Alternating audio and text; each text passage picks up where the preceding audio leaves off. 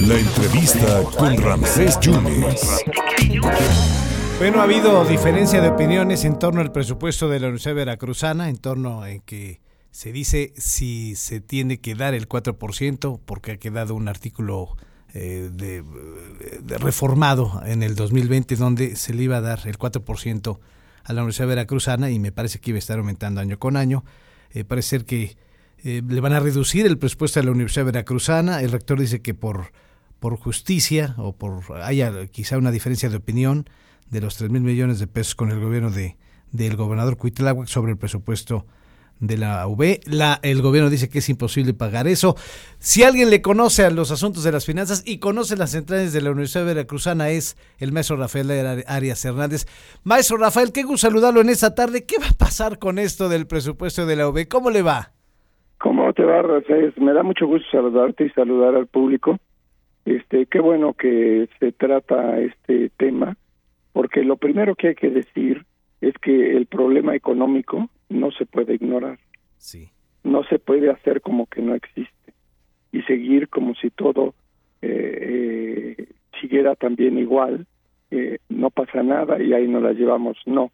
El problema central, y déjame ir más allá de la asignación a la universidad, que desde luego es muy importante, y déjame ir más allá de lo establecido por las leyes que tienen que respetarse, déjame ir más allá del esfuerzo que está haciendo la misma universidad por eh, obtener esos recursos que están basados, están basados, y esto no se nos debe olvidar, en necesidades y en atender un ritmo de crecimiento ante circunstancias diferentes.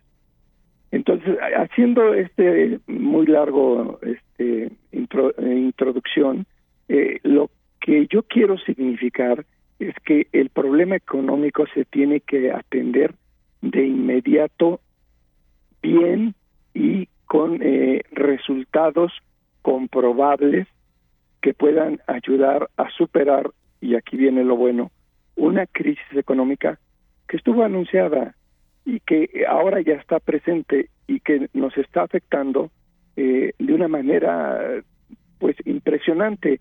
Y aquí vuelvo a hacer un reconocimiento, yo sé que tú lo haces y lo hacen muchas otras personas, a quienes sí saben de economía, a quienes sí eh, entienden estos fenómenos, estas contracciones, estas crisis que terminan en, en, en la frase conocida de no alcanza o no hay. No, quiero decir que las amas de casa son las que nos pueden dar una idea perfecta de cómo se ha ido descomponiendo la economía. Y todos, la población, tenemos que llamar la atención, y aquí quiero significar eh, que sí se están atendiendo algunos de los aspectos, que es de reconocerse el gran esfuerzo gubernamental por atender a las poblaciones ignoradas, eh, que fueron consideradas casi como basura, como los discapacitados o como los adultos mayores. Es decir, todas esas acciones positivas tienen que considerarse pero ¿qué es lo que se tiene que atender? Bueno, se tiene que atender el problema económico. Y, sí, y ahí aparecen frases populares de esa gran sabiduría popular eh, que no podemos ignorar, este, como la de que no se puede gastar lo que no se tiene. Claro. O para poder expandir esa capacidad, pues hay que hacer el replanteamiento integral. Y a ese respecto, sí, tenemos que reconocer que la Universidad Veracruzana ha estado haciendo un esfuerzo, consultas, con lo que es eh, tradicional sus contactos inmediatos, la Subsecretaría de Educación Superior Federal, el Gobierno del Estado, etcétera. Pero, pero, ojo, por eso hice esta introducción. No, no estamos en una situación, llamémosle normal.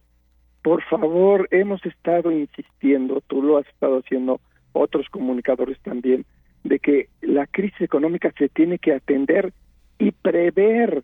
Si estamos frente a una bajada, pues ya sabemos que vamos a necesitar frenos y que vamos a tener que eh, ajustar el volante y que vamos a tener mucho cuidado. Es decir, la crisis económica se vio venir, sí, efectivamente, pero no se tuvo la capacidad suficiente de respuesta.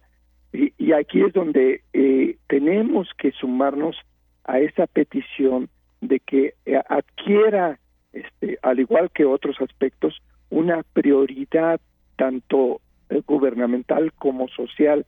Es decir, la economía no es tan fácil, no es tan sencilla, no es llegar al mostrador y pedir un producto y pagarlo. No, no, la economía tiene que ver con muchos procesos, cómo se producen esos productos, cómo se distribuyen, cuáles son las ganancias, cuáles son los salarios, cuáles son los trabajos, es mucho más compleja. Claro. Y a, y a la vez eh, ineludible. Entonces, lo que yo quiero resaltar simplemente es que tenemos que exhortar, eh, reconociendo los aspectos que se han estado atendiendo, indiscutiblemente, y vuelvo a repetir, eh, hay que hacer un reconocimiento al esfuerzo gubernamental, porque desde tiempos de Huitzilopochtli no se consideraba a los discapacitados como seres humanos. Y este gobierno ha tenido acciones eh, de apoyo no suficientes, no todas las que se esperan que puedan ser, pero sí hay que reconocer que se les está atendiendo, que se está atendiendo, repito, a los adultos mayores, a las madres solteras, etcétera. Pero el problema vuelve a ser otra vez el problema central, la economía. ¿Cómo hacer que se tenga para que se mantenga, para que se distribuya, para que se invierta. Es decir, es, son toda una serie de ciclos que tienen que contemplarse, sobre todo en las políticas gubernamentales. Y aquí sí viene lo mero bueno, mi querido Ramsés. No, la política económica no es solo del gobierno federal. Los gobiernos de los estados tienen que ver, ajustar, disponer, proponer en sus respectivos ámbitos.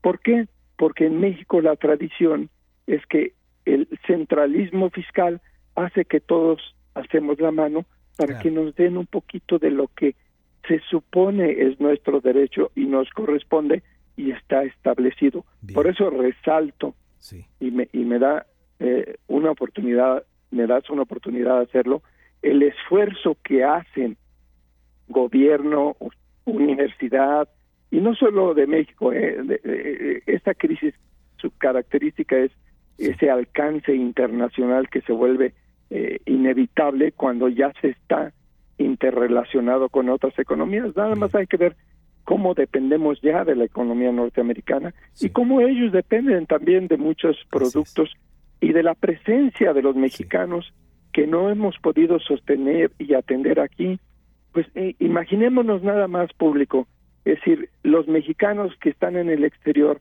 mandan casi 60 mil millones de dólares de remesas. Es decir, eh, el problema económico no es tan simple. Hay gentes que están haciendo el esfuerzo hasta el sacrificio personal como son los que se van de este país. Hay otros que se están aguantando y redistribuyen los frijolitos y las tortillas y todo que son las amas de casa. Entonces, lo que yo sugiero es que simplemente empecemos por darle la importancia que merece el problema económico y sobre todo las consecuencias que trae en algo que es elemental y que es a lo que te estás refiriendo. Es decir, tiene que cambiar también la política presupuestal, tanto de los gobiernos federal, estatal, municipal, como de las entidades como la Universidad Veracruzana. Y a ese respecto tengo que hacer otro reconocimiento. Eh, todo un año este rector ha estado trabajando, auscultando lo que piensan los universitarios. Bueno, simplemente habría que agregar la pregunta complementaria para poder tener una idea de qué recursos, qué potencialidades se tienen todavía y se pueden disponer. Esa pregunta es, ¿qué hacer frente a una crisis con estas características y además acelerada? a todo el mundo se nos está olvidando, acelerada por una pandemia que nos tuvo pues semi paralizados en muchos aspectos y de la cual ni siquiera hemos hablado de las experiencias, los recursos, los comportamientos y debo concluir con decirles que se nos olvida lo importante, no hemos hecho el reconocimiento que se merece a los médicos, a las enfermeras, al personal que trabaja en el sector salud, que, eh, se mostraron heroicos, trabajadores y que tampoco hemos hecho el reconocimiento del fortalecimiento de ese sector salud, no solo a nivel federal, sino también estatal y municipal. Yo creo que es la oportunidad de que entendamos el problema económico porque entender para atender bien es importante.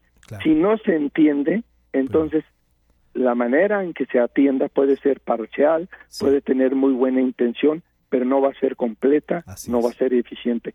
Y yo creo que eh, tenemos que aprovechar, para, para, para decirlo de otra manera, las intenciones no solo de la sociedad, sino también gubernamentales, y decir, bueno, reorientemos a lo que se está proponiendo para apoyar a los más débiles, a los más necesitados, pero al mismo tiempo, al mismo tiempo entendamos el papel empresarial, el papel de quienes exponen su capital, lo ponen en riesgo, lo ponen en juego para crear fuentes de trabajo.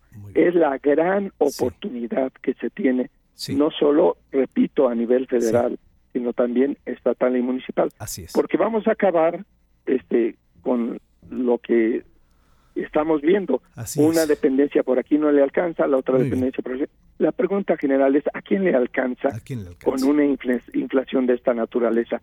¿Qué tenemos que resolver primero? ¿Lo que está hundiendo el barco o lo que está pasando en algunas de las partes? Pues claro que tenemos que enfocarnos en, en el papel central, importante, trascendente de la política económica a todos sus niveles. Así es. Y particularmente, y ahí estoy, además te felicito, totalmente de acuerdo en uno de sus aspectos centrales, que es la política gubernamental presupuestal. ¿Por qué? Porque, pues, hay que decirlo, mira, los presidentes municipales nada más tiran la mano, los gobernadores también. Estamos en un centralismo fiscal tradicional que no es posible que siga atendiendo las necesidades de los mexicanos. el problema económico es real, aquí está, es ineludible, tenemos que atenderlo. Entonces, hagamos un planteamiento integral y sobre todo, sin dejar afuera, efectivamente lo que tú dices, está, lo que está establecido por la ley, es lo que lo que necesitan esas entidades gubernamentales, porque si no, esto va a ser como una piscina de pirañas o como una fiesta de puñaladas por la espalda. Y no estamos en situación para eh, que sucedan esas cosas. Hay todavía demasiados retos importantes como el salir de la pobreza, como atender la inseguridad, como fomentar el desarrollo, como la oportunidad igualitaria a las mujeres. Es decir, hay muchos aspectos que deben unirnos en concepciones que no nos conduzcan rápidamente a enfrentamientos o a exigencias o a pleitos sin sentido. A ver, eh, el problema central, por eso repito, es. Económico.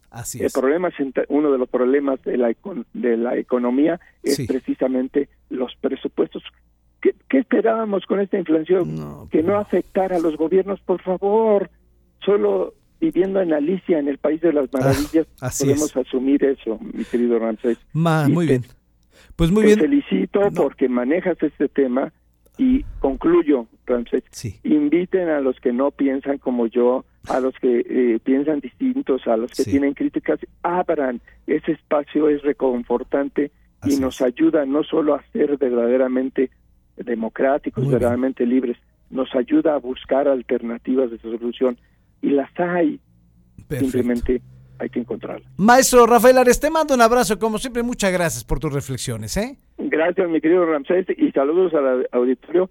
Y no nos vamos a dejar, vamos a hacer el esfuerzo, vamos a, trascender esta crisis económica porque es nuestra obligación hacerlo. Gracias, maestro. Cuídate mucho. Gracias, el maestro Igualmente. Rafael Arias Hernández.